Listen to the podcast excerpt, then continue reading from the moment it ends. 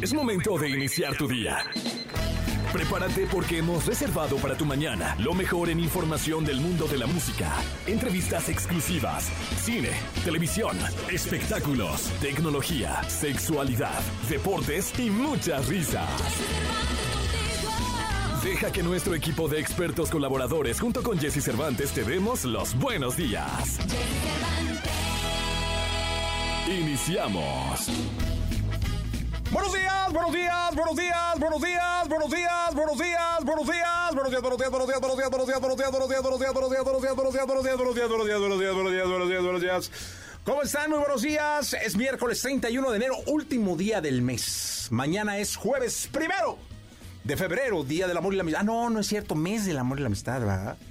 Para el Día del Amor y la Amistad faltan 13 días, señoras y señores, pero yo estoy feliz de estar aquí con ustedes en este 31 de enero, miércoles 31 de enero, son las 6 de la mañana con dos minutos. Estamos arrancando nuestro programa el último día del mes. Hoy con nosotros, señoras y señores, hoy viene a presentar su nuevo disco de bolero con ustedes, Ángel Aguilar. Además viene Danny Lux, este... Pues vamos a tener de todo, ¿no? Musiquita urbana, tumbados, este Ángel Aguilar con los boleros. Va a estar increíble. Tenemos a Paquito Ánimas, el hombre que más sabe de deportes en Tampico, Tamaulipas. Sí, señores.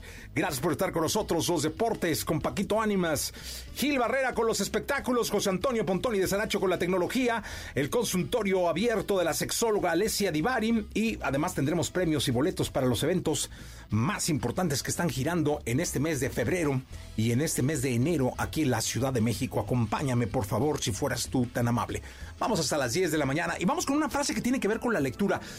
Yo espero que con el tiempo vaya acrecentando, como lo he venido haciendo, mi capacidad o el gusto que, que tuvieron mis padres por leer. Mis padres fueron unos devoradores de, de, libros. Mi madre, yo me acuerdo que le preguntaba, porque leía dos o hasta tres veces un libro, ¿no? Entonces yo le decía, oye, ma, ¿por qué vuelves a leer ese libro? Me decía, cabrón, hay películas que tú ves dos veces, ¿no? Y sí es cierto. Entonces ella leía y leía, bla, bla. Y mi papá también. Mucho más cargado la medicina, médico, ¿no? Entonces, este, yo he, me ha costado mucho trabajo, pero he estado tomándole gustito a la, a la, lectura. Y esto es lo que dice Jorge Luis Borges, escritor y poeta argentino, acerca de eh, arte de leer. Porque es un arte leer, ¿eh? Es, una, es un pasatiempo, es un momento íntimo, es una alegría y el aprendizaje, final del día. Es aprendizaje puro. Dice Jorge Luis, si no te gusta un libro, no lo leas. Si no te gusta leer, no lo hagas. La lectura no es una moda, es una forma de felicidad y no debe a nadie obligarse a ser feliz. Sí, señor, aquí arrancamos nuestro programa de radio. Muchas gracias por estar con nosotros. Son las 6 de la mañana con 5 minutos. 6 de la mañana ya con 5 minutos. Te dejo a Doja Cat y esto que se llama Paint the Town Red. 6 de la mañana, 43 minutos. Justin Timberlake. Él nació un día como hoy, pero de 1981. Y aquí lo recordamos, fue parte de NSYNC en algún momento en su vida, ¿no? Justin Timberlake. Vámonos. Radiografía en Jesse Cervantes en Exa. Egresado del club de Mickey Mouse. Nacido un 31 de enero de 1981. Este cantante, bailarín, compositor, productor, empresario y actor llegó al mundo al lado de una hermana gemela, la cual falleció al poco tiempo de nacer. Inició su carrera a la edad de 11 años cantando country.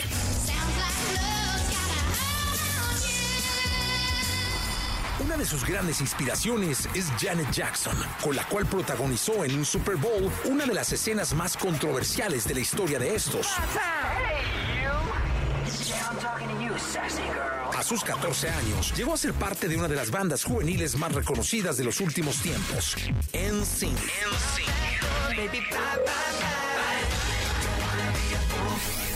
Nos referimos a Justin Timberlake. Hey, this is Justin Timberlake. Catalogado como el presidente del pop, Justin ha cosechado una carrera llena de éxitos desde su inclusión a NSYNC, con la cual ha vendido millones de discos a nivel mundial, así como ha recibido múltiples premios hasta la actualidad, donde su talento se ve involucrado en diferentes escenas como la moda o la filantropía.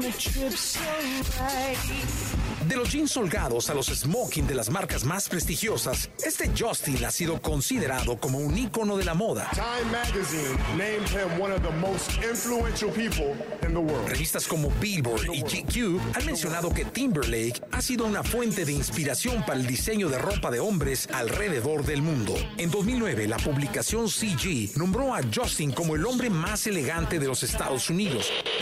Y por cierto, la marca de ropa William Rust, la cual inspira a sus modelos en Elvis Presley y ha sido multipremiada, pertenece hoy en día a Justin Timberlake. Como solista, ha experimentado con géneros musicales. Cada uno de sus discos mantiene un estilo propio y se ha esforzado por innovar en cada uno de ellos. Justin Timberlake is an innovator in the truest sense of the word. Pero también, este famoso nos ha regalado momentos insólitos, como aquel vivido en el 2004, durante su presentación en el Super Bowl, luego de que accidentalmente Justin rompiera el sostén de Janet Jackson y dejara expuesto uno de sus pechos ante más de 140 millones de personas.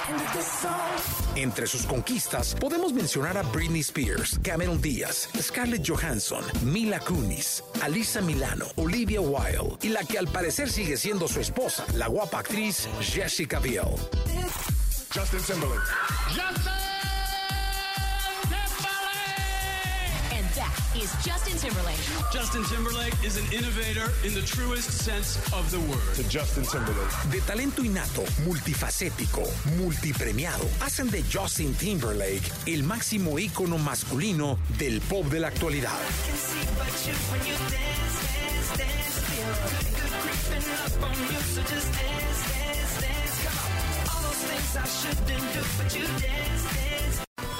Toda la información del mundo del espectáculo con Gil Barrera, con Jesse Cervantes en Nexa. Productora de teatro, representante artística, una maestra del espectáculo. Tina Galindo.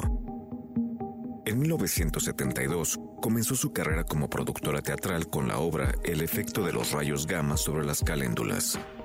En 1994 fue designada directora de Televiteatros y Promovisión Mexicana. En 1996, vicepresidente de representaciones artísticas y musicales para Grupo Televisa, puesto con el que tuvo bajo su dirección la empresa Melody. Entre sus puestas en escena destacan La Libélula, Festen, El Buen Canario, Cabaret, Víctor Victoria, Una Eva y dos patanes, La novicia rebelde, Todo sobre mi madre, Juegos siniestros, Cook, Nadando con tiburones, Amor, Dolor y lo que traía puesto, El curioso incidente del perro de medianoche, Hello Dolly y Mamma Mía. Fue representante artística de la actriz y cantante Daniela Romo desde 1982. Una figura influyente en el espectáculo en México, que deja un legado insustituible. Descansa en paz. Tina Galindo. Aquí estamos, miércoles 31 de enero del año 2024. Mi querido Gilillo, ya se fue el mes, el primer mes del año, cara, ya se acabó enero y nosotros seguimos y seguimos dando información con el hombre espectáculo de México, al cual saludo con cariño. Cuando lo vean en la calle, dígale, Gil Gilillo, Gil Gilillo, ¿cómo estás? Lo dicen, lo dicen, mi Jessy. Oye, sí, ya se acabó el mes este que decían que estuvo larguísimo. To- pues, todos los eneros son larguísimos. Sí, ¿verdad? no, La uf. cuesta de enero es complicadísima. Aparte inclinados, mi Gil, largos inclinados. ujú. ¿Qué nos cuentas? Oye, mi Jessy, fíjate que empezó a trascender el fallecimiento de Tina Galindo, una de las grandes productoras que ha dado el teatro, una mujer incansable, un personaje emblemático para la industria del entretenimiento, promotora de muchas manifestaciones. Evidentemente, eh, durante varios años tuvo en sus manos el destino del Teatro de los Insurgentes. Eh, evidentemente también una- un vínculo muy cercano con Daniela Romo, fue su manager de, también de Manuel Mijares, fue impulsora de carreras de grandes artistas. el Teatro Insurgentes lo... El Teatro de los Insurgentes, este, eh, y bueno, pues en sociedad con Televisa, de hecho lo tenían, y este, y bueno, pues desafortunadamente se da a conocer esta triste noticia. Mujer emblemática, muy querida, eh, de un trato muy afable con los medios de comunicación, determinante en ciertos momentos, eh, pero que siempre supo el valor que tenían los medios, ¿no? el, trabajo que había detrás de ellos y a cada uno les daba eh, lo que el medio necesitaba. Todavía recientemente eh, eh, estuvo haciendo algunas actividades, ya no de manera tan constante por un tema que, un, un accidente cardiovascular que tuvo, y bueno, pues este, derivado de esa situación, empezó a retirarse poco a poco de el gremio. Eh, desde acá un abrazo solidario a toda su familia, un abrazo solidario y muy fuerte a, a Daniela Romo, con quien, insisto, eh, pues tuvieron una, una relación muy cercana, entrañable, de mucho aprendizaje, mujer culta, eh, emprendedora e, insisto, promotora de las manifestaciones y de las artes del entretenimiento.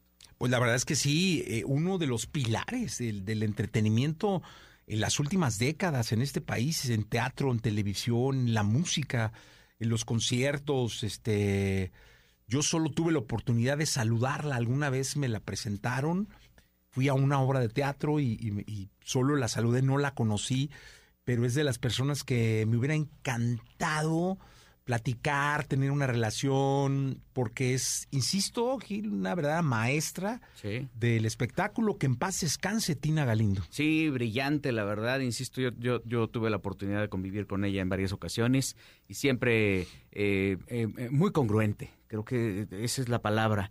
Eh, y, insisto, veía el espectáculo de una manera muy especial, cultivada totalmente, conocía perfectamente eh, las obras que se montaban, pero también el origen, pero también por qué se habían eh, presentado y por qué habían sido un éxito, estudiosa y muy dedicada sobre todo, eh, insisto, en, en, en, el, en, el, en el arte, conocedora de muchas cosas, este, eh, su cultura le permitía tocar cualquier tipo de conversación, hablar de cualquier tema y este con un gran sentido del humor y pues eh, son de estos personajes que se están yendo, mi Jessy, que vamos a extrañar muchísimo. Sí, que en paz descanse Tina Galindo, mi querido Gil, vaya noticia, pero ella estará haciendo lo que sabe hacer y lo que ha hecho en el cielo seguramente, así que vaya un abrazo muy grande a toda su familia, a todos sus conocidos y a toda la gente que estuvo cercana a Tina Galindo. Mi querido Gilillo, nos escuchamos en la segunda. Mi Jessy, muy buenos días a todos. Buenos días.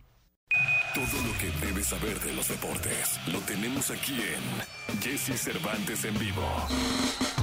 Señoras, señores, niños, niñas, individuos de este país, seres humanos del planeta Tierra, con ustedes directamente desde el puerto de Oro, desde Tampico, Tamaulipas, de la colonia Guerrero de Tampico. No, la colonia Tampico Altamira. Ah, de la colonia Tampico Altamira, de Tampico, Tamaulipas, señores, señores, el hombre que más sabe de deportes en Tampico. Aquí está el querido Paquito Ánimas. ¿Cómo estás, Paquito? Muy contento de estar contigo, Jessy, una mañana más. Y pues, para qué, qué elegante viene Paco. ¿Qué tal, eh? ¿verdad? Pues nos pusimos hoy. Le, Digo, le las- robamos las la chamarra al niñas rockero. No, no gritaron, ¿eh? Pero... Le robamos la chamarra al rockero. Esta es de inercia. Esta es de inercia Es de- 100%. ah, sí, ¿verdad? ¿Sí? Sí, sí, sí. ¿Sí es piel? Sí, sí, sí. ¿O es plastipiel? No, es piel, piel, piel. Piel, pielecita. No, qué bueno, Sí, sí, me da sí. mucho gusto, Paquito. Viene muy De elegante, demasiado. Eh, ¿Qué tal? Oye, oye, contento de estar contigo, Jessy, para platicar de los partidos que ya se jugaron de la jornada 4 y hay polémica incluida. Ahorita vamos a decirles por, decirles por qué.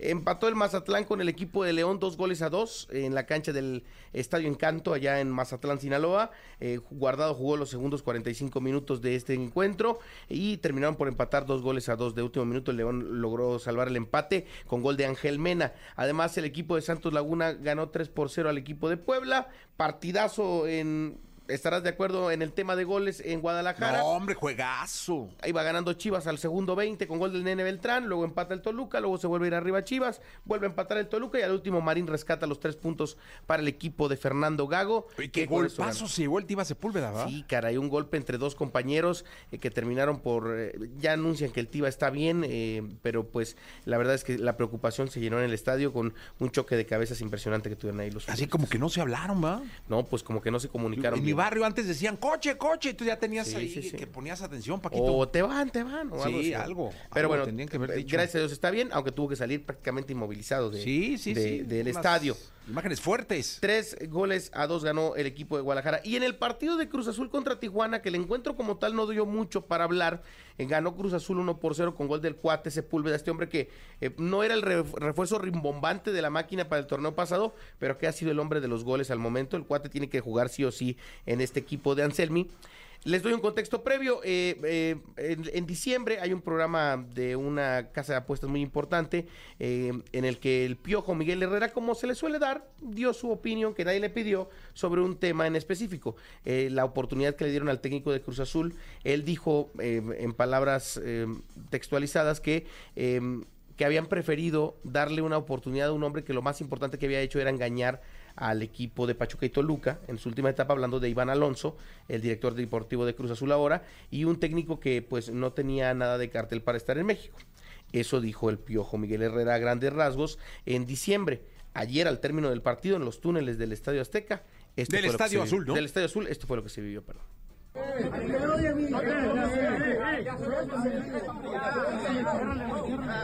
Ya, ya, ya, ya, ya, ya, ya, más el vivo. No, no te ¿Qué te? ¿Tú, qué eres? ¿Qué? No, no, no, no no. No. No, no te estoy... No, ya, allá. Cerralo, gente. Oye, lo que yo no sé es por qué Alonso le decía vení, o sea, lo quería Ah, meter quería, al quería vestidor. hablar, sí, quería hablar con él según en el vestidor. Lo que no Pero quería es que iban a- hubiera- lo iban a tundir, sí, sí, sí. definitivamente. adentro le iban a dar Ahora, eh, digamos, a lo mejor podemos decir y, y poner al Piojo Miguel Herrera como víctima de este tema, pero creo yo que no era el indicado para hablar en su momento de las decisiones que tiene un club en el que ni siquiera él tiene nada que ver. Sí, creo yo. además te decir una cosa, decisiones que todavía no sabemos si es el resultado, ¿eh? Exactamente. Eh, y aparte, no es Porque el- hay que ver finales, no principios. No es Miguel Herrera ni exentrenador de Cruz Azul, no ex ni exjugador de Cruz Azul, nunca ha tenido nada que ver con la directiva como para que opi- es, opinar de un tema en el que no, ni siquiera estás involucrado. O sea, hubiera sido un Conejo Pérez, por ejemplo, Carlos Hermosillo. Exacto, exacto, Este, exacto. alguien de ellos, ¿no? ¿No? Sí, o un Juan Reynoso que fue técnico y campeón de la máquina, no lo Ándale. sé. Pero, pero la, la verdad es que Miguel tiene un historial de meterse en polémicas increíbles. ¿Sabes, ¿Sabes en 22 años de entrenador en el fútbol mexicano cuántas expulsiones tiene Miguel Herrera, por ejemplo? Mm, ¿Cuántas? Arriba de 47 expulsiones. Hola, Estás hablando de un entrenador que el temperamento lo lleva a decidir por encima de lo que está en la cancha. Es un hombre que no se controla, que no tiene un control, eh, tristemente. Un entrenador que yo creo que es capaz, ¿sí? Pero que más allá de eso está cuestionado y juzgado por ser un entrenador violento. Entonces, ¿para qué declaras ese tipo de cosas? ¿Para qué te pareces Oye, y ahora vamos, porque tú eres del azul, Paquito, ¿eh? Hay que, está, está hablando el corazón azul. Pero vamos a, vamos a, eh, no, tampoco creo que hubiera sido el momento del señor Alonso. Iván Alonso también se equivoca. este, en el túnel lleno de gente, encarar al piojo, hacer un escándalo. Creo que la máquina con un triunfo lo que menos necesitaba era eso, porque hoy se habla de eso y no del triunfo. Es correcto. Y creo que demostrar en la cancha y desde el tema directivo eh, que tú le vas a callar la boca. Exacto, hay que ver finales, no principios, Paquito. Exactamente. Entonces, también se equivoca Iván Alonso, agarró a la figura más polémica que existe en el Uf. fútbol mexicano. Y bueno, terminaron se termina hablando más de este tema que del mismo partido. Oye, y el piojo es de trompo, ¿eh? Yo Sí, dije, sí, yo, sí. yo cuando vi las imágenes dije, a ver si no me lo abarata. Porque el. el- Había mucha gente, es- para suerte de los dos, que no permitieron eso, pero seguramente, aunque él decía, no, yo no quiero pelear, pero, pero pues tampoco no son los momentos para arreglar las cosas. Sí, no, y luego vente al vestidor, sí, como no, man. Una llamadita telefónica Sí, hubiera bastado. o alguien que organice un asado. Ya sabes que son muy de asados todos estos, ¿no? Es correcto. Pero bueno, así las cosas ayer en los partidos de la jornada 4. Si quieres, en la siguiente deporte platicamos de los partidos que vienen hoy, porque juega el rojinegro. Hoy juega el Atlas, señoras y señores. Vámonos con las curiosidades de Magneto. Paquito Ánimas, gracias. Regresamos ¿Dónde te pueden localizar? En arroba Paco Ánimas en todas las redes sociales. Pa- El, el hombre que maneja el fútbol femenil de este país, señoras y señores. 756. ¿Tienes alguna duda con respecto al sexo? Aquí está el consultorio sexual con Alessia Divari en Jesse Cervantes en Exa.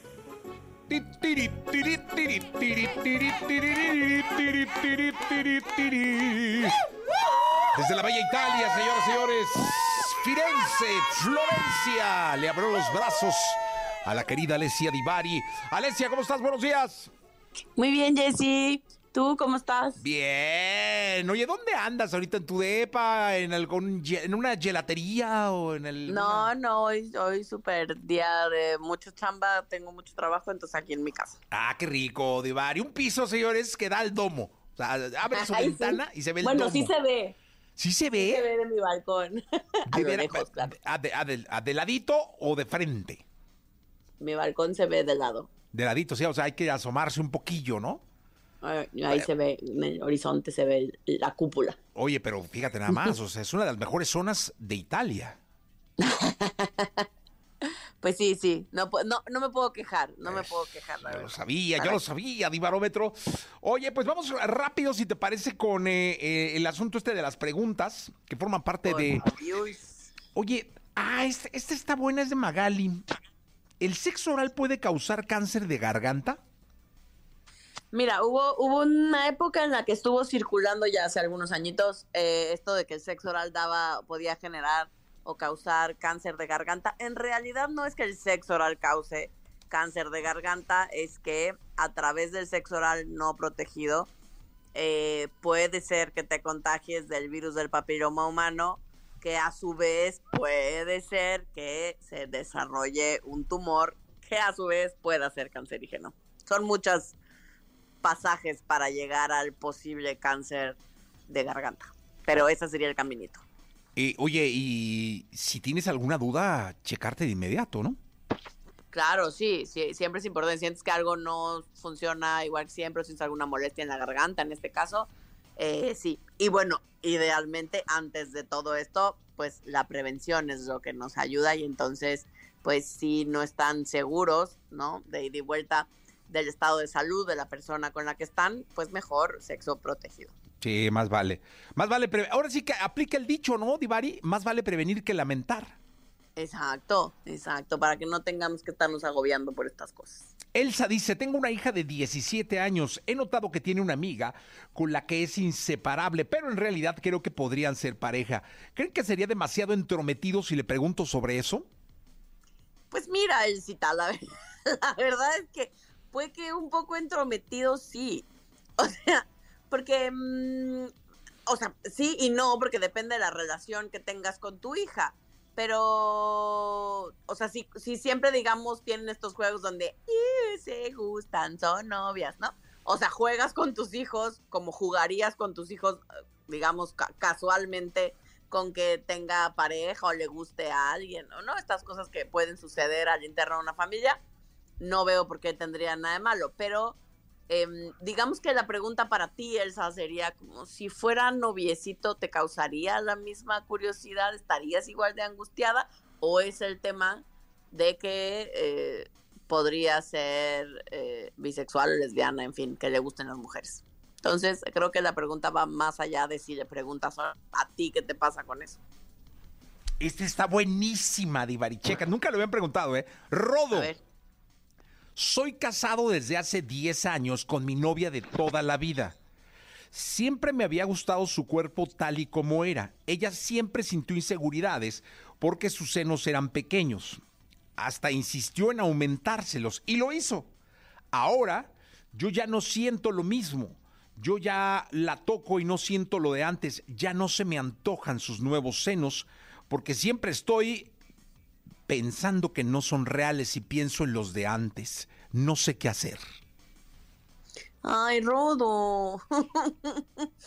este, pues sí, o sea, en realidad es perfectamente natural que te suceda, Rodo. Hay más de una persona que le pasa que en realidad yo me enamoro de alguien y parte de ese enamoramiento, de ese gusto, por supuesto está la parte física y puede ser que tenga, me guste mucho el cuerpo de esa persona eh, y cuando hace algún cambio me cueste trabajo adaptarme a esos cambios.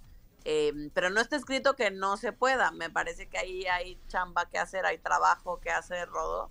Eh, por ver que en realidad si son reales, son suyos, los puedes tocar, ¿no? Seguramente cambió la textura, la forma, la densidad, pero siguen siendo suyos y siguen siendo reales. Eh, entonces, me parece que ahí, idealmente, si no estás pudiendo con el tema rodo, si de verdad te está causando mucho más conflicto del que puedes manejar, eh, yo sí te recomendaría, como siempre digo, pues una checadita ahí con un sexólogo, una sexóloga, no está de más. Y si es Divari, mejor. Aún mejor, muchacho. Eso es mucho mejor. Bueno, eh, este está también. Oye, hay muy buenas preguntas. Dice Danila. Esta tampoco la habían hecho. ¿Cuándo se considera que alguien ya ha tenido una relación sexual? Yo he tenido muchos manoseos mutuos con mi novio y algunas veces le he hecho sexo oral, pero nunca hemos llegado a la penetración. ¿Eso ya eh, es como haber tenido sexo? Pues mira, Daniela, aquí va a depender de quién le preguntes porque justo hay una discusión en el campo de la sexología acerca de a qué le estamos llamando un encuentro sexual. Porque eh, normalmente, o sea, comúnmente a lo que estamos acostumbrados la mayoría de nosotros a entender como relación sexual eh, es el tema de la penetración vaginal. Pero al ir cambiando la época, los tiempos, em, lo cierto es que la gente empezó a jugar con las reglas, ¿no? Porque antes cuando decíamos un encuentro sexual, en realidad la gente no fajaba, no tenía encuentros, o sea, no practicaba sexo oral antes del matrimonio, o sea, se fue, digamos, fuimos jugando con las reglas sociales para pasárnosla bien y seguir cumpliendo con esta famosa virginidad, es decir, que no hubiese una penetración vaginal.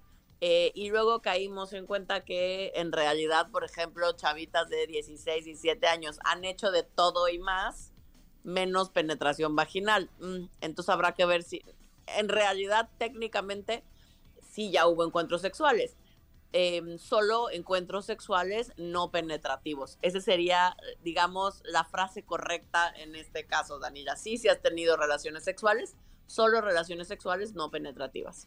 Oye, aquí hay una, esta está buena también, que dice que si eh, el asunto de, es que dice que fantasea, dice aquí, es que ya se me perdió, pero en pocas palabras, lo que dice este chavo es que si la fantasía sexual se toma como cuerno, la fantasía sexual toma como cuerno.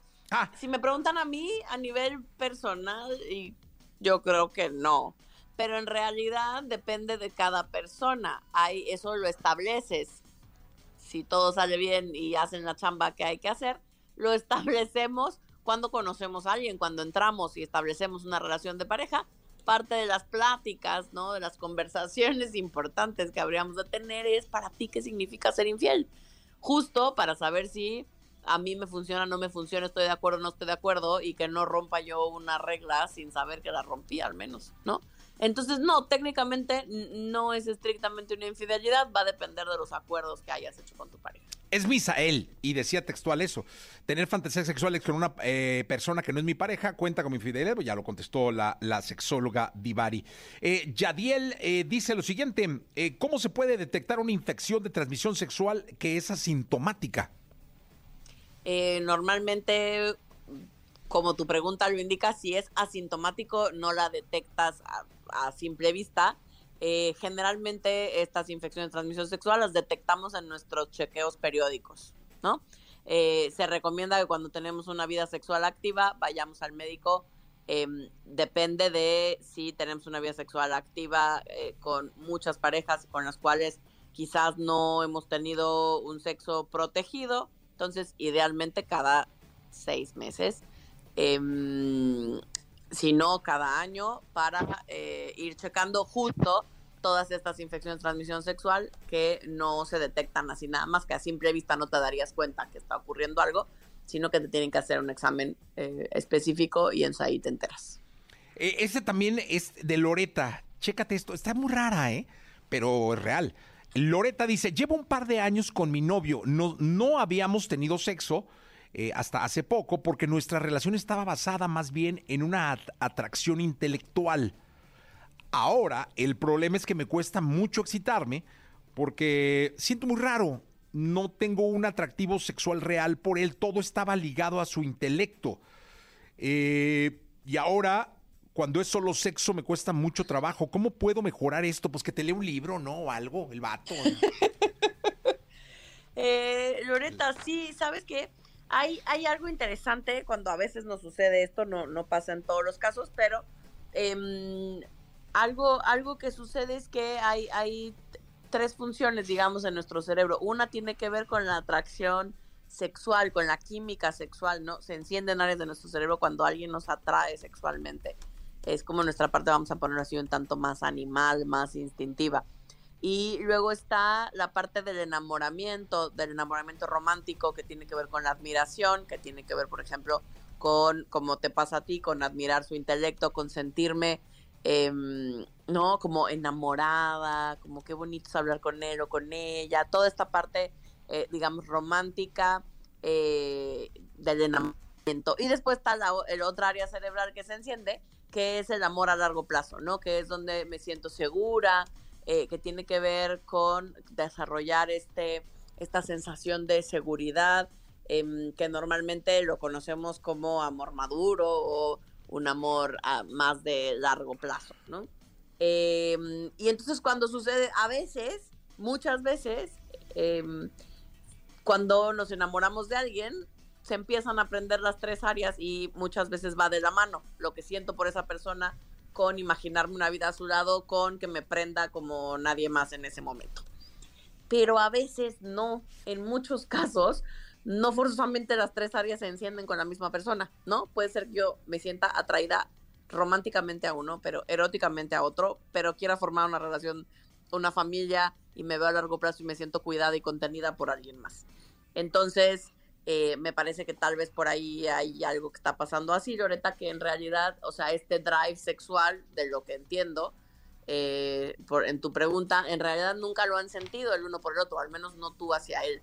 Em, y hay ejercicios que se podrían hacer, esto es, tema de consulta eh, de clínica, pero lo que sí te puedo adelantar es que em, muchas veces pues está feo decirlo, pero magia no hacemos, pues, ¿no? Entonces, eh, hacer que nazca algo donde nunca hubo, no, no forzosamente está garantizado. Sí, caray, hay que... Ay, pues esto del de... Nunca me había pasado que me preguntaran eso del intelecto y ese rollo, ¿no? Está raro. Sí, hay, hay todo un tema, pero, pero donde sí hay una atracción sexual hacia la parte intelectual que se llaman las personas que son sapiosexuales, es decir, que me erotiza el tema. O sea, sí, lo que me erotiza de ti no es tu cuerpo, no es que te veo y digo, mmm, pero es te escucho hablar y digo, mmm, ¿no? ah, pues hay que estar mmm, y hablando. Exacto, eso también podría ser. Pero no me quedó claro con su pregunta, sí, o sea, porque su una cosa es la atracción intelectual y otra es que a través de la atracción intelectual sintiera un deseo sexual. Eso no me quedó claro. Sí, pues hay que, hay que pedirle que nos aclare el tema. Divari, muchas gracias. Al contrario. Un abrazo, lindo día. Gracias, es Alessia Divari con nosotros. Vamos a música, 8 de la mañana, 22 minutos, cielos transparentes, motel. La entrevista con Jesse Cervantes en Nexa. Ángela Aguilar. Joven cantante proveniente de una dinastía de grandes figuras de la música mexicana, que ha encantado por su indiscutible talento vocal y frescura.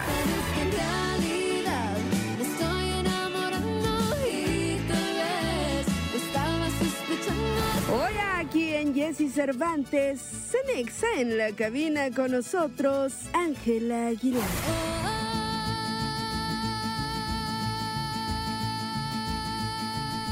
Señoras, y señores, 9 de la mañana con 11 minutos, transmitiendo para este bellísimo país. A ver si se acuerda ella, porque cuando vino la primera vez a este programa, eh, terminó la entrevista y yo le dije, o les dije a ustedes, que estábamos frente a una de las futuras estrellas de este país. Y hoy que está con nosotros, años después, yo la tengo que presentar como una gran estrella que tiene este país. muchas gracias. De verdad, estoy feliz de estar en tu cabina de nuevo. No, hombre, yo estoy feliz de tenerte y estoy feliz de, ser testigo de la evolución que ha tenido tu carrera, del cariño que te tiene la gente. Fui al espectáculo que, tiene tu familia. Y qué bárbaro, cómo te quiere la gente, cómo te espera la gente, cómo te grita la gente. Eh, te he visto cantar en teatros, en estadios. Te he visto poner de pie a 20 mil personas con una interpretación. Has cantado aquí. En redes sociales te sigue mucho la gente. Qué bueno, Ángela, qué bonito. Muchas gracias. No, pues la verdad, este ha sido un privilegio y he vivido unas cosas súper, súper, súper bonitas. Entonces, pues no me queda nada más que decir que estoy muy agradecida. Oye, cuéntame algo. ¿Cómo es el proceso de trabajo de alguien que quiere ser una estrella a alguien que es una estrella? Creo que tienes que trabajar más. O sea, yo creo que nunca se termina el trabajo. Y eso es lo más bonito de todo. ¿Por qué? Porque tú puedes ver que con cada entrevista, con cada momentito que le dedicas a estar en el piano, practicando, calentar la voz, todo eso te sirve muchísimo. Este, de chiquita yo no sabía lo mucho que implicaba ser cantante y ahorita de grande como que lo tomo como mi trabajo, pero es un trabajo 24/7. Y sobre todo ahora con las redes sociales, ¿no? Definitivamente. Digo, porque antes los artistas, en la época de tus abuelos, eh, la época de, de tu papá, pues había que mandaban fax, este, cartitas. Entonces, en lo que contestaban y todo esto. Y ahora no, ahora están metidos en el celular y la gente te quiere y te pregunta y está y necesita una respuesta, ¿no? El algoritmo es muy exigente. Es súper exigente, la verdad sí, es, es un juego también, o sea, nos, eso nos han enseñado muchísimo. Es un juego que tienes que jugar, de postear, ya sabes, tres, cuatro historias al día, una publicación cada dos días, o sea, es como ese juego que te dicen que como artista tienes que jugar y a mí se me hace padrísimo, ¿por qué? Porque puedo conectar más con la gente que me quiere, puedo conectar más con la gente que quiero y se me hace algo súper especial poder de repente agarrar tu teléfono y decir lo que está en tu corazón y que la gente lo escuche. Oigan, y quiero decirles una cosa, ¿eh? Con este proceso de, de- del, del querer ser estrella a, ser estrella, eh, uno puede imaginarse muchas cosas, pero a, a las 8 de la mañana, con 32 minutos, me dijeron, llegó Ángela. Yo dije, ¿cómo tan? Yo me equivoqué, yo dije, ¿qué entramos antes o qué pasó? no, es que llegó muy temprano. Este, felicidades, porque eso de la puntualidad exige también un respeto y exige eh, pues un compromiso de ti con la gente, con los medios y todo. Definitivamente, yo creo que el tiempo es lo más precioso y lo más, lo más divino que hay en el mundo. Entonces, el que usted me esté dando su tiempo para entrar aquí a su cabina, me esté abriendo las puertas, obviamente yo lo tengo que tratar así, ¿no? Y, y, y obviamente no, no importa en qué parte de mi carrera esté, en qué nivel, nivel de la carrera esté, o sea, tengo que hacer lo que me enseñaron mis papás, que es ser respetuosa, que es llegar a tiempo. Yo creo que eh, eso es lo más importante. Sí, la verdad es que sí. Ahora dime, ¿cómo, elegir o qué pasa en- en- en Ángel Aguilar cuando le dicen hay que grabar boleros? Híjole, es que no fue así. ¿O cómo fue? Te voy a contar Cuéntanos. cómo fue. Tuve que mandar como mi audición a mi papá y a Simon Fuller. Quiero que lo sepas. O sea, de verdad, fue, fue- porque mi papá está haciendo esta, esta nueva cosa que se llama Sonidos del Tiempo. Y él está contratando a diferentes artistas para que hagan diferentes especiales. A mí me tocó bolero en Cuba, pero también hay flamenco en España, hay vallenato en Colombia, que lo están haciendo diferentes artistas. Entonces, pues yo tuve que mandar así como mi petición de que, oye, papi, yo quiero salir en tu disco. Y después, este, mm, pues ya me escogieron, eh, me metí al estudio y empezamos a revisar todas las canciones. Teníamos una lista bastante grande que la comprimimos a, a nueve canciones de las más clásicas del bolero y fue un tema súper difícil porque nunca en mi vida me había tardado tanto en grabar un disco tan corto. Ahora, o sea, es que el bolero es eterno, ¿eh? es que es eterno, pero también es tan difícil de cantar. O sea, de verdad para mí, yo nunca me he tenido que meter tantas horas al estudio como con estas canciones. Y más, o sea, acababa de que adoloría de la, mon- de la mandíbula, porque te lo juro, era muchísimo canto y otra vez y otra vez. Y yo me metí al estudio cuatro horas antes de mi papá para poder darle, darle, darle hasta que él llegara. Y luego ya trabajaba con él otras tres, cuatro horas por cada canción. No me digas. Sí. Oye, y estas canciones cuando eligieron las nueve, eh, ¿a ti te, te llegaron? Eh, porque al interpretar tienes que, que- que ser parte de la canción, de la inspiración, porque finalmente es el compromiso, ¿no? Emocionar a la gente. Definitivamente, la verdad, este, he aprendido que las canciones, la gente las puede sentir más cuando tú también las sientes. Entonces, pues estuvo muy bonito poder interpretar estas canciones que sí me llegan de alguna u otra manera y también que tienen tanta historia, como en el caso de Obsesión, que es una canción que grabó mi abuelo, mi abuela y ahora me tocó a mí. Qué rico. ¿Te escuchamos? Sí, por favor. Porque, atención público querido, deleítense con esto que vamos a escuchar ahorita, porque tenemos una de las voces más bonitas que tiene este país. Muchas Aquí, gracias. En vivo en la radio, dándole un respeto a la radio bárbara. En vivo en la radio y la verdad, perdónenme si me salen gallos o pollitos, es que de verdad me acabo de despertar. Entonces ahí vamos. Venga.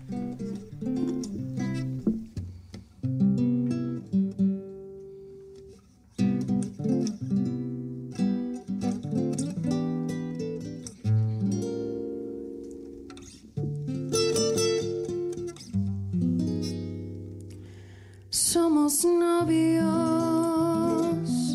pues los dos sentimos mutuo amor profundo.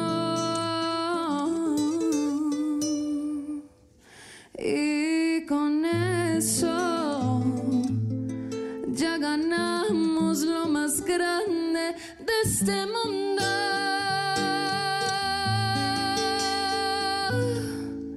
Nos nos besamos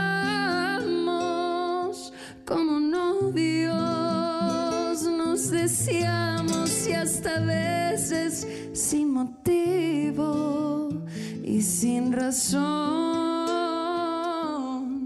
Nos enojamos.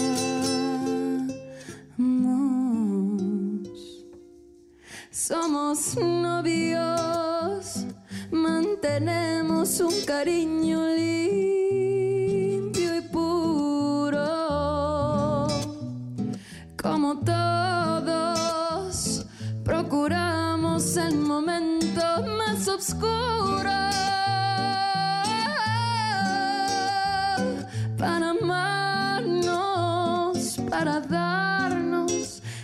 dulce de los besos. Recordar de qué color son los cerezos. Sin hacer más comentarios, somos novios.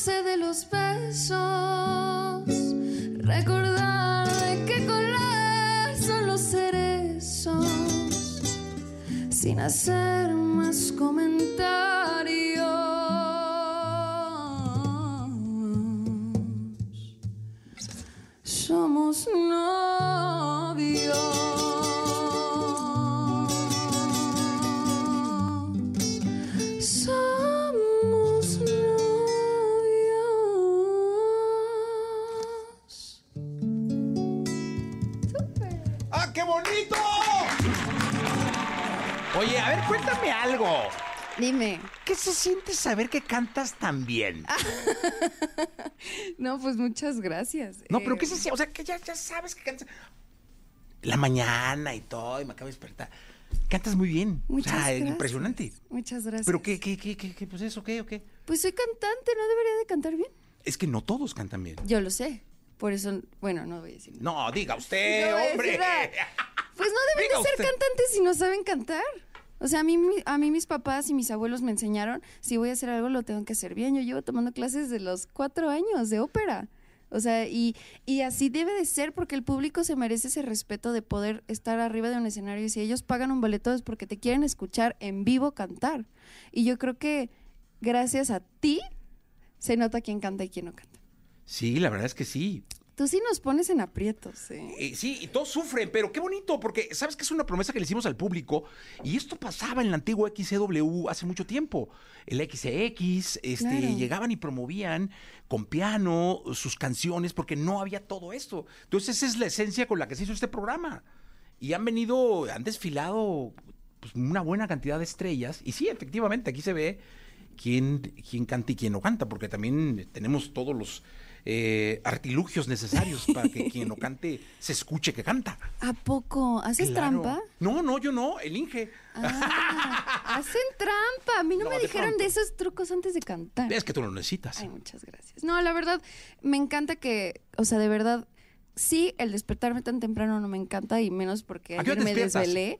¿Sabes que Normalmente como a las 8, pero hoy me tuve que levantar como a las 6.57. Es que en la mañana cinco minutos cambian tu vida. Cambian tu vida y sabes que también todo el camino, en, en camino, mi mamá no me va a dejar mentir que está aquí en la cabina, estuve calentando todo el camino desde la casa hasta el estudio porque dije, no voy a hacer el oso aquí con, con Jessy, no vaya a ser que me critique. No, nunca en la vida. No, pero sabes que era un poco el, el- el- el- el- el deleitarnos, el disfrutar que vengas a cantar en vivo. Porque imagínate, la gente va en el tráfico, este va a la chamba. Y los boleros, fíjate, los boleros le cambiaron la vida. Lo primero que pensé cuando supe que venías con un disco de boleros, dije, los boleros le cambiaron la vida a Luis Miguel. O sea, Luis Miguel ya era Luis Miguel, pero los boleros, ¡pum!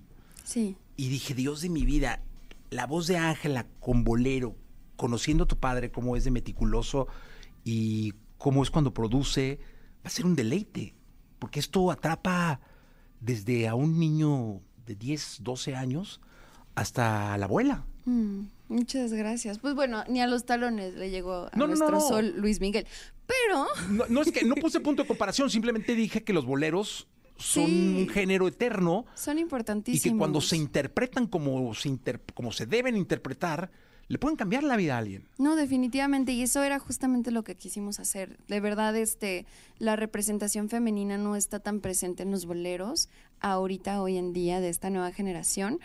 Y también para mí, o sea, tú sabes que siempre me ha gustado reinventar los clásicos, cantar los clásicos, hablar de tradiciones, de, de dónde venimos para saber a dónde vamos. Y justamente yo creo que Bolero es un gran proyecto que me siento muy orgullosa de formar parte. ¿Por qué? Porque justamente queremos traer esta música a la nueva generación, a la generación Z, que ahorita sus canciones no hablan de amor, hablan de otras cosas no tan bonitas disfrazadas del amor. Entonces... Es que hubiera sido un camino fácil, fíjate. Ese era un camino bien sencillo para Ángela, un tumbado, este, Mm. un, no, pero no, o sea, vamos a hacer boleros y vamos a llevar a la generación este Z la, la buena música, vamos a hablarles de amor, bien interpretado, bien producido. Mm. Caray, eso es un camino gracias. que toma alguien que está seguro y segura de lo que hace. Muchas gracias. Es que la verdad, em, yo creo que cuando uno es honesto con sus intenciones, la- los resultados normalmente son buenos. O sea, yo genuinamente quise grabar este disco porque para mí me divierte que algo me cueste trabajo. Me encanta poder este, retarme y decir, no manches, esta canción ne- necesito, papá, dame una semana más para poder ensayarla perfectamente. O sea, cosas así que a mí me emocionan. Y sé que, como dices, esto puede llegarle a un chavito de 10, 11 años, pero también a una pareja en sus 20, 30 y luego también a las señoras y señores que se recuerdan de los boleros en su tiempo, en su época, ¿no? Y aparte de eso, también tenemos esta nueva forma de poder disfrutar la música, que es con este mediometraje, con este documental, que, que de, de verdad nunca me he sentido tan padre de poder formar parte de algo tan grande, porque esto va mucho más allá de yo como artista y esto no tiene nada que ver con mi ego, esto se trata de bolero, de, de la historia, de la música, del sentimiento detrás. Oye, cuéntale al público del mediometraje. Claro, pues es, es- son como 38 minutos, si mal no me recuerdo, que este, tienen todos los videos de las canciones, pero aparte tuve la oportunidad de trabajar con Alexis Gudiño, que es un súper, súper director, que me ayudó a contar la historia del bolero a través de las imágenes, de los vestuarios, de diferentes personas que me pudieron acompañar del Buena Vista Social Club, Uf. que para mí eso fue, o sea, ¿cómo te explico? Estaba Omara, salió en, en el documental también Amadito, y es más, hasta los panchos me hicieron coros en este, en este disco. Entonces, fue de verdad una experiencia increíble. Este, mi papá, obviamente, el productor, con Simon Fuller, y, y formaron esta, este mediometraje que es digerible, es bonito, es para toda la familia, más en el mes del amor y la amistad. Siento que es muy bonito poder dedicarle a tu pareja una canción que no sea denigrante hacia ellos. En, en mi punto de vista, como es Sí, claro. justamente somos novios, como es obsesión, como es este si te está yendo mal en el amor, quizás, quizás, o sea, o piensa en mí. E- Estas canciones se me hace que van a durar para toda una vida. Y también canto toda una vida. Pero van a durar toda una vida y, y este la verdad se nota cuando algo te tomó tiempo. Y yo, yo eso soy fiel creyente de que se nota cuando lo que sea que hagas lo haces con tiempo y con amor, eso se nota. Y ya sé, perdón, no hemos No, no, sacado no. música en, en un buen de tiempo. Yo no he sacado música propia en, en un buen de tiempo y es porque llevamos con este proyecto más de un año, porque los arreglos nos tomaron como seis, siete meses, porque Wow. las grabaciones y las postproducciones fueron muy, muy grandes. Y ojalá que la gente se pueda dar cuenta de, de lo mucho que queremos este producto y lo mucho que queremos este proyecto y queremos que también lo quieran igual que nosotros. El mediometraje está en cines. Está en cines. Es hoy y mañana van a estar en cines y ya pasado mañana, el 2 de febrero, está disponible en todas las plataformas digitales. Ah, está increíble. Qué bueno, me da muchísimo gusto. Cántanos algo más, ándale, Ángela. Ay, Dios mío, no nos Sí, ensayamos no, nada. No, pero algo, improvisadito, así rico. Em, ¿qué, ¿Qué te late, Felipe? Venga, Felipe, venga el arte. ¿Te pusieron nervioso? ¿Sí? ¿No? ¿Quieres? ¿Quieres? Venga. Eso te me- eh, Dame el tono nomás. Mm, ¿Quién dijo que a mí nunca me ha pegado feo el desamor? ¿A poco piensas que no me han fallado? Lo que pasa es que soy buena, pero buena para disimular. Pero ya son varios golpes que me han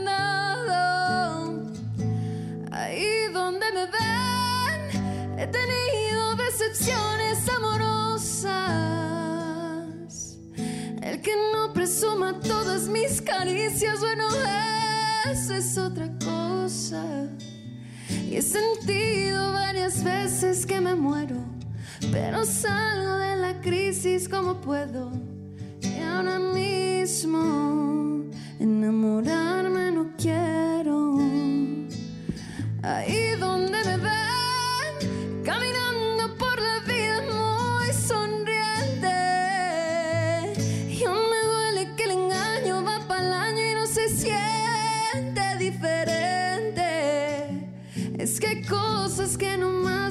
De querer, pues está claro que quisiera, pero nunca sufrí tanto por amor. Me disfrazo para ocultar lo que me afecta. Al alcohol yo siempre le saqué la vuelta y ahora mismo le voy a suelta. ¡Ájale! Ángel Aguilar con nosotros. Oye, pues increíble. Oye, mañana en cines. Hoy mañana en cines. El mediometraje Bolero. Bolero. Con Ángel Aguilar. Y eh, pasado mañana en todas las plataformas Todas las digitales. plataformas. Mira, te saludan Ecuador, Puebla, Ciudad de México, Guadalajara, Guadalajara. Veracruz también, por ahí, de Zacatecas, ¡Zacatecas! eh, de Mérida, de No Texas. veo ni más. Yo traigo lentes de Chihuahua. wow, muchísimas gracias. Qué bonito verdad. que se te quiera así. De verdad, muchas gracias por, por darme esta plataforma para poder cantar, para poder platicar contigo. Y de verdad, yo sé que este, no todo el mundo invitas a tu programa. Entonces, estoy muy agradecida. No, hombre, siempre bienvenida, es tu casa. Felicidades y larga vida para Ángel Aguilar. Muchas gracias. Gracias por estar acá. Gracias, maestro, por estar acá. 9 de la mañana con 31 minutos. Eh, vamos a continuar con este programa. La tecnología, sus avances, gadgets, lo más novedoso. José Antonio Pontón en Jesse Cervantes en Nexa. Perdóname, mi amor. Por ser tan guapo. Un hombre hermoso. Qué barbaridad, qué gritos, qué bonito. Y- sí, la verdad es que sí. Oye, ¿qué Muy tenemos bien. para hoy, mi, mi Bueno, Pontón? Justo este, la semana pasada te había eh, pendiente de cómo se veía tu promedio de pantalla en el celular, ¿no? Sí. Habíamos visto que en Galaxy eh, buscas como bienestar digital y en iPhone para saber cuánto tiempo estás metido en Instagram, en este poner límites, ¿no? En la comunicación, en la seguridad, etcétera. Eh, lo único que tienes que hacer es buscar, deslizas hacia abajo tu iPhone y te aparece el campo de búsqueda y ahí le pones eh, tiempo en pantalla. Así tal cual, tiempo en pantalla, te va a aparecer el engrane, le picas y bueno, pues ahí te va a aparecer justamente el tiempo que llevas promedio diario en iPhone. Ujú. Eh, llevo pues siete horas. Es muchísimo. Es muchísimo, pero es que Oye. ¿sabes cuál es lo que me preocupa demasiado? Que yo tengo, estamos igual casi. Siete horas. este, Siete que- horas, siete minutos. s- me preocupa mucho y, nos, y, y bueno, yo creo que me preocupa también ah, de, de- de- de tu parte que no, no solo tenemos un celular. Tenemos dos. Tenemos dos. y cada uno nos marca que tenemos entre 7 y 8 horas de uso por teléfono. O sea, por dispositivo. Es una pasadez de lanza. Entonces, sí tenemos que ahí limitarnos Fíjate, un poco. yo lo que más uso es el mail. El mail. No Qué sé. loco. Yo creo que lo que más uso es Instagram. Sí, ahí estoy yo metido en mail. Instagram. Porque más sí contesto Mail y mucho. luego Facebook y luego Twitter. cuando me, cuando me preguntan, yo estoy revisando constantemente los mensajes directos y me preguntan cosas. Oye, ¿qué me compro? Oye, que la pantalla. Oye, ¿cómo ves el nuevo teléfono? Oye, bla, bla, bla. Y pues sí me doy el tiempo justo para contestarle a todos, porque pues es parte también un poco de la chamba. Pues si están confiando en tu información, pues eh, hay que ¿Y darle hay un momento en tu casa donde lo dejes? Em, O sea, que digas, Neil, ya no. Pues en la noche, no. Pero no, esto- estoy todo el tiempo. La verdad es que no tengo un... ¿Es tu trabajo? Pues es parte de la chamba, sí. Pero sí me, sí me quita un montón de tiempo. ¿no? De estar contestando, no, que sí, no, que la que... Y además es más fácil luego contestar a través de la, de la pantalla de tu computadora porque tienes un teclado físico y es más rápido. Pero bueno, en fin. Este, por cierto, también no sé si viste que MrBeast, este youtuber famosísimo y que es el que eh, el youtuber que más suscriptores tiene en la plataforma, bueno, pues ya Amazon Prime le llegó al precio y dijo, quiero un show, quiero un show tuyo en mi plataforma. De a cómo no, de a 100 millones de dólares. Sí, exactamente. Entonces, próximamente eh, son los, algunos rumores de que MrBeast, va, además de que tener YouTube, va a tener eh, un show en Amazon Prime. Y eso, obviamente, pues le va a dar mucho usuarios a la plataforma, pues que vas a pagar por, por ver a Nunca lo he este visto, fíjate. cuate. Yo he visto algunos videos, me parecen divertidos, buenos, eh, no me parecen mal. Este, ¿Muy humor gabacho o qué? muy humor gringo, sí. Pero tiene un poco de videos de todo, ¿no? Desde un reto de vivir 24 horas en un hielo, ¿no? O cosas, Ah, Ese tipo de cosas, retos. Este, o vivir este, una semana metido en un ataúd, no sé, ese tipo de cosas. Que de alguna manera son entretenimiento puro. Y otros que están nada más reaccionando a otros videos que ve virales en línea. Entonces, pues es unos cuates que nada más están riéndose de todo prácticamente. Pero también ha apoyado, por ejemplo, hizo 100 pozos de agua en África. Dijo, voy a hacer 100 pozos que, que el gobierno no hace, pues yo los hice en dos minutos. ¿Por qué? Porque tienen el dinero, los patrocinadores y la gente y la comunidad, ¿no? Entonces, bueno, pues está interesante. Y otra cosa No interesante. manches, tiene 234 millones de suscriptores. Y lo más interesante es que cada video sí se ve alrededor de 100 millones de veces.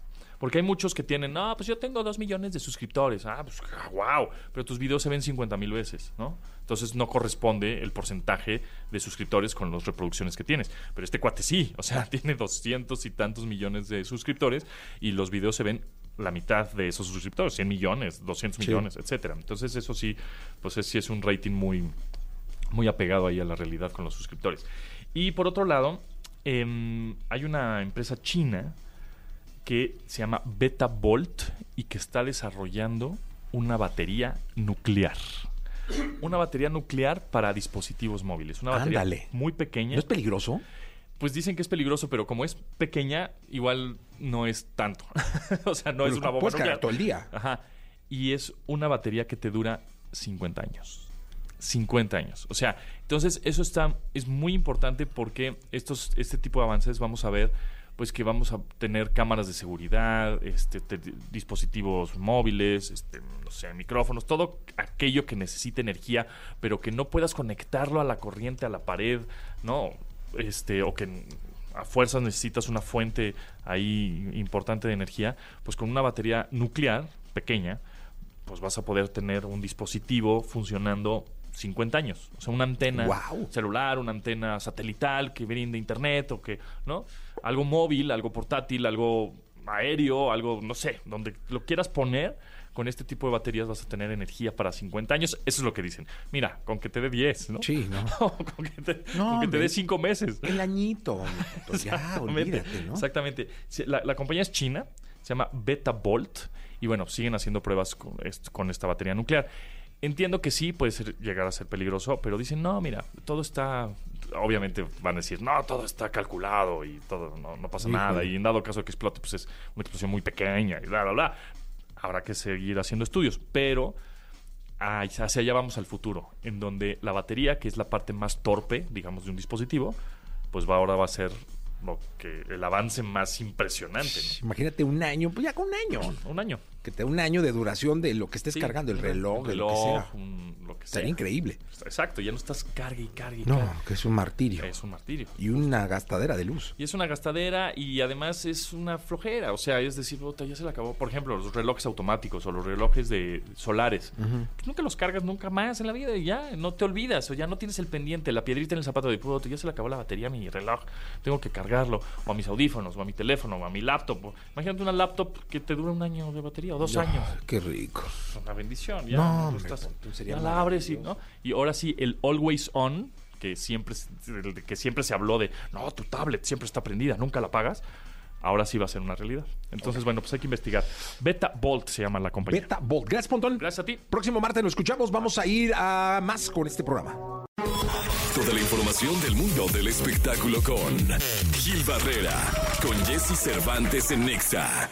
Bien, vamos con la segunda de espectáculos. El querido Gil Gilillo, Gil Gilillo, Gil Gilín, el hombre espectáculo de México. Mi querido Gil Gilillo, ¿qué nos cuentas? Mi querido Jesse, fíjate que platiqué con Juan Osorio ayer. Ah, ¿qué te dice el querido Juan? Nada, pues está feliz y contento porque va a lanzar ya El amor no tiene receta, que es su nueva eh, telenovela, una nueva historia protagonizada por eh, Daniel Elvitar y Claudia Martín. Y la verdad es que está muy emocionado con todo lo que está haciendo clavadísimo con el tema de, de redes sociales y cómo va a eh, imp- implementar esta eh, sinergia entre redes y medios tradicionales. Él sabe perfectamente la relevancia de cada uno de los dos escenarios y este y está pues prácticamente puesto dispuesto para hacer de esto un éxito en todos lados. Este vas a encontrar cosas eh, en redes eh, alrededor de la historia y obviamente pues también eh, en, en lo que vas en la transmisión convencional.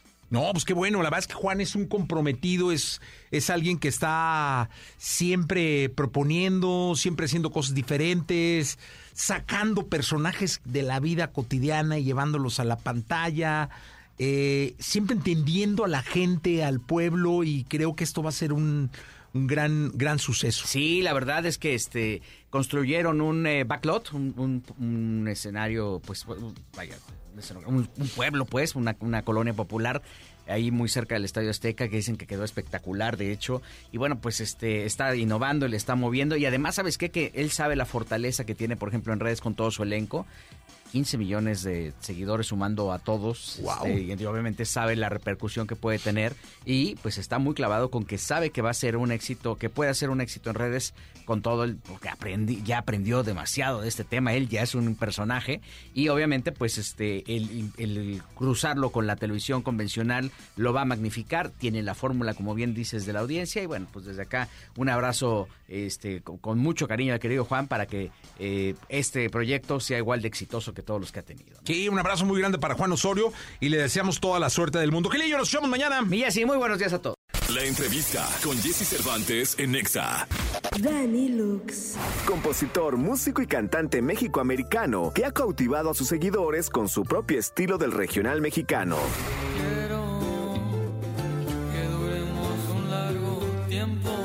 Este miércoles aquí en la cabina de Jesse Cervantes, Cenexa se encuentra con nosotros Dani Lux. Tienes obsesionado. 9 de la mañana, 46 minutos para una buena parte de este bendito país. Dani Lux. Fíjense que me dijeron, oye, viene Dani Lux. Ay, lo empecé a buscar. Dije, voy a buscarlo, ¿ah? Para conocerlo. Y tucu, tucu, empecé a buscarlo. Y empecé por YouTube, como empiezo. Y luego me fui a no sé dónde. Y llegué a Instagram. Y dije, ah, cabrón. Llegué a TikTok y dije, ah, cabrón, el vato. Dije, órale. Este, Dani, ¿cómo estás? No, pues la verdad, muy contento de estar aquí. Gracias por invitarme, la verdad. Gracias. Oye, a ver, dime, tú representas una corriente importante de, de nuevos artistas surgidos eh, de una nueva plata, de una nueva forma de hacerle llegar tu canto, tu música a, a la nueva generación. Sí, es algo, es algo loco, la verdad, es algo loco. Oye, ¿y en qué momento te das cuenta que ya eras un madrazo así fuerte en el TikTok y eso, o, sea, o, o en el de Instagram o donde haya No, sido? Pues ahí vamos, poco a poco, y como que yo, yo nomás me quiero enfocar en poder inspirar, pues, eh, con mi música, con lo que suba, que la gente realmente vea cómo soy yo, pues. Así es lo que como me gusta hacer. ¿Cuántos videos subes al día? Realmente en TikTok no he O en estado el que sea- subiendo donde sea, tanto. o sea. En- no he estado subiendo tanto, pero en Instagram sí subo una foto de perdida como una vez a la semana o algo así. Pero antes yo me acuerdo que subía un video en TikTok porque yo empecé haciendo covers. Y yo subía un video cada dos días. Cada dos días hasta que llegó en el punto que ya no sabía qué canción hacer cover. Y es cuando literalmente empecé, como que leí un comentario que decía, oye Dani, ¿por qué no haces tu- tus propias canciones? Y eso fue lo que em- empezó ¿De quién hacías covers? Yo hacía muchos covers de, de... Era como hace cuatro años cuando el regional ya iba así como... era de eslabón armado, me acuerdo. Y hasta y- el primer cover que hice fue la canción de Disculpe usted. Ok. Disculpe usted. Y de ahí empezaste cada a hacer covers hasta que dices, chinga, ahora aquí hago covers, ¿verdad? Sí. Y ahora hacen covers tuyos, seguramente. Es algo loco. Yo, la verdad, no me imaginé pues estar ahorita en donde estoy porque realmente a mí me gusta hacer la música como pasión, pues. Oye, dime una cosa, ¿de dónde eres? Yo soy de California, nací en California. ¿En qué lugar? En Palm Springs, California. Ah, un bonito lugar. Sí, sí, y mis papás son de Mexicali, Baja California. Ah, de México, un calorón ahí en Mexicali. Sí, sí, es como que entras a los restaurantes nomás a robar aire, ¿no? Sí, sí, ¿no? A donde, a las Sí. oficinas, donde sea, ¿no? Sí. Para que no te cueste a ti, te, te dices, es que ahí fíjate que alguna vez eh, hicimos un huevo en la cajuela de un coche. No, Te juro. Sí lo quemaron. Sí, claro. Claro, no, de ¿Un verdad. huevo frito? El huevo, sí, huevo. echamos ahí este spam y echamos un huevito. Y de verdad se hizo. O sea, es que es impresionante el calor. Cincuenta y tantos grados. Ah, sí, se pone bien caliente. Pero allá en Mexicali como que es muy reconocido también por la comida china. Sí, como no, la, La comida, comida china, en todos lados. Sí, no. Y ves vatos y dices, pues no hay chinos, así muchos va, pero la comida china es como tradicional allá. En, en Mexicali, ¿sabes? Que hay, una, hay muchos como que asiáticos. Y porque abajo de Mexicali hay como túneles que hicieron... Yo no sé la historia, no te voy a contar como que algo incorrecto, pero solo sé que hay túneles que hicieron cuando vinieron unos asiáticos. Oye, este, y dime una cosa, este asunto de, de la música regional, a mí me llama mucho la atención porque tú, pudes, tú pudiste haber crecido con el hip hop. Sí. Este, pudiste haber crecido con la cultura del hip hop y estar intentando hacer hip hop en inglés y estar intentando eh, hacer rap o algunas otras cosas porque creciste en Panframe. Sí. Pero te decidiste por la cultura mexicana y te decidiste por, por lo que haces hoy en día. ¿Cómo, cómo es esa decisión? Sí, pues yo, pues yo realmente empecé a tocar la guitarra a los siete años. Y yo me acuerdo que, pues desde ese momento yo estaba en el coro de la iglesia y cada domingo pues cantando alabanzas y... ¿Católica o cristiana? Católica. Católica. Sí, católica. Y pues sí, cada domingo... Esta de alabaré, alabaré, Esa la cantaba. Literal. Su papá fue el que nos enseñó a ¿Ah, tocar. sí? Alabaré. Sí, sí. Una espiga clavada por el sol. Sí, sí, sí. El camino que viñador. Sí, no, muy bien. Yo, yo las canto como, como católico que voy a misa. Sí, sí, que Cuando sí, voy a sí, misa y me echo mis, mis cant- que el señor del coro está, Sí. pues ahí he hecho mis cantadas también. Que bien, que. Eh, oye, ¿qué te escuchamos? Pues la verdad, aquí tenemos unas canciones. Échale, échale, pues ¿con qué empezamos? Ven. Esta canción acaba de salir. Se llama Un día entenderás. Venga, vámonos.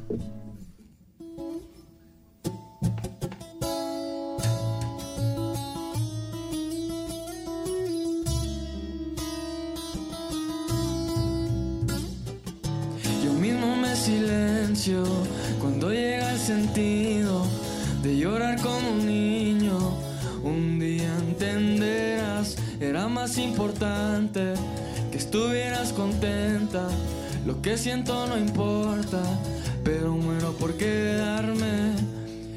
No sé a quién le estoy mintiendo, si por dentro me estoy muriendo. Yo te quise como se quiere, pocas veces, bebé, tú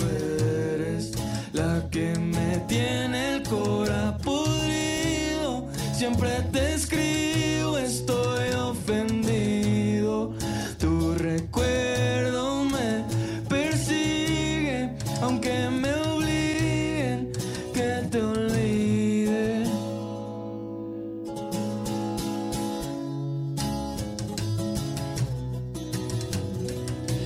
Me la paso en alta, navego por mi llanto. No quiero ser la sombra que sigue atrás de ti. Los panas me dicen, ¿qué pasó contigo? El desaparecido, todo es gracias a ti. No sé a quién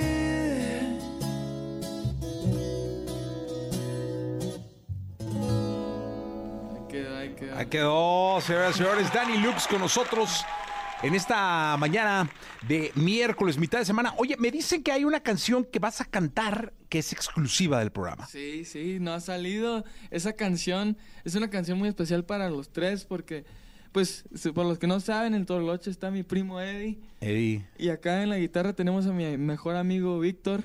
Y esta es la primera canción que entre los tres hicimos. Entonces significa mucho y estamos contentos que la gente por fin va a poder esc- escucharla. Oye, dime una cosa, es, es, es muy saludable tener a tu familia y a tus amigos contigo cuando estás emprendiendo una carrera con tanto riesgo como esta, ¿no? Porque está la Sí. fama, Sí. eh, están las redes sociales, está el hate, está todo esto que te puede distraer, que te puede echar para abajo. Y el tener siempre cerca anclas importantes como la familia, como los amigos, es importante, ¿no? Sí, yo creo que de, de pérdida para como que entre nosotros siempre nos apoyamos, pues. Como que ellos, desde que yo empecé, siempre han estado ahí, como que apoyándome, apoyando mis canciones. Pues él siempre se las aprendía y como que antes de que formara, formara el grupo entre los tres, él, yo y él siempre practicábamos en su casa, como que teníamos 13 años y ya andábamos en su casa cada miércoles practicando canciones como de cie- cierreño. Oye, ¿y en qué se grababan? En, en, eh, ¿cómo se llama? ¿Se grababan o no? Nomás en el teléfono. En el no, por eso, pero está bien. En el, en Sí. el- ah, bueno, no sé, en el teléfono que fuera, pero en el, en el celular se grababan y luego Sí. esas son las rolas que, que quedan de recuerdo. Hoy que te Sí. siguen más de 5 millones de personas en Spotify, que tienes loco. oyentes mensuales, este, pues imagínate lo que vale para esa gente que te escucha recurrentemente el que subieras algún día una grabación de ese celular. Sí. Sí, de hecho, pues con él subí el- mi primer TikTok, como que ahí lo miras atrás apoyándome con la canción la de Disculpe usted. Esa fue la primera vez que, que como que públicamente canté porque yo siempre he sido como, pues era muy tímido. Yo creo que poco a poco fui creciendo no solo como artista, pero como persona, pues. Qué bueno. Sí. Todavía eres timidón, ¿eh, Dani? ¿Mande? Todavía eres tímido. Pues poquito. sí, a veces. A veces, no, ya, pues es que entre ustedes, no, se ríen y son Sí, compas, ¿verdad? De ser sí. bien vago. Pero todavía en, los micrófonos y todo, sí, mira, el primo dice, ah, este es bien canijillo, ¿ah? Pero aquí todavía en los micros le da pena. Oye, te la, te la canta, se llama Ciudad del Sol. Ah, sí, claro. Esta no ha salido. No, aquí exclusivamente para ustedes. Venga. Esta es la primera vez que la vamos a tocar eh, así en vivo. Arre, pues vámonos.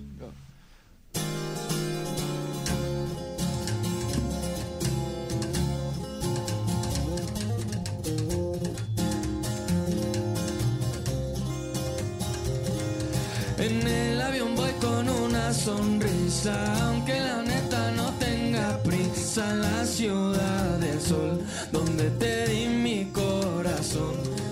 Casualidad que así nos conocimos, tal vez en verdad sí fue el destino. No vayas a mentir, nadie te lo echó así. ¿Cómo estás tiempo sin verte? Esta noche estoy presente. Dices que ya estás caliente. Baby, me vuelas la mente. ¿Cómo estás tiempo sin verte? Esta noche estoy presente. Dices que ya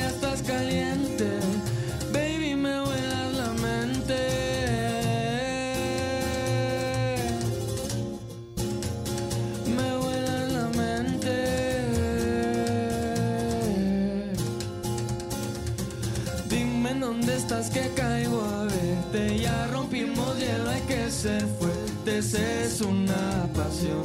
Baby, tú eres mi religión.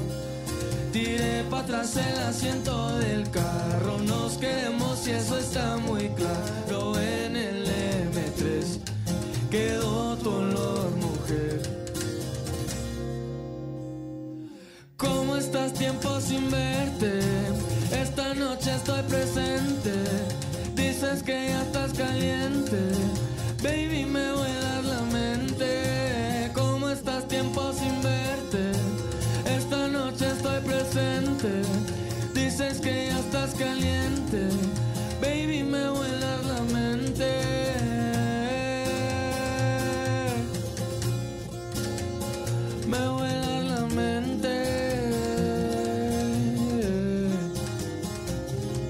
Por primera vez.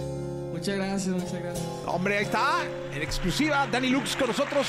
Oye, Dani, muchas gracias por estar acá. No, gracias por tenernos, por invitarnos. Fue, una, fue un honor, la verdad. No, muchas gracias por estar acá. Eh, primo, gracias. Gracias, primo. Eh, mejor amigo, muchas gracias. gracias. Gracias por, por estar acá. Eh, son las 10 de la mañana en punto. Terminamos este programa. Se quedan con Jordi. Yo regreso mañana en punto de las 6 de la mañana. Dani, gracias. No, muchas gracias. Escuchaste el podcast de Jesse Cervantes en Exa.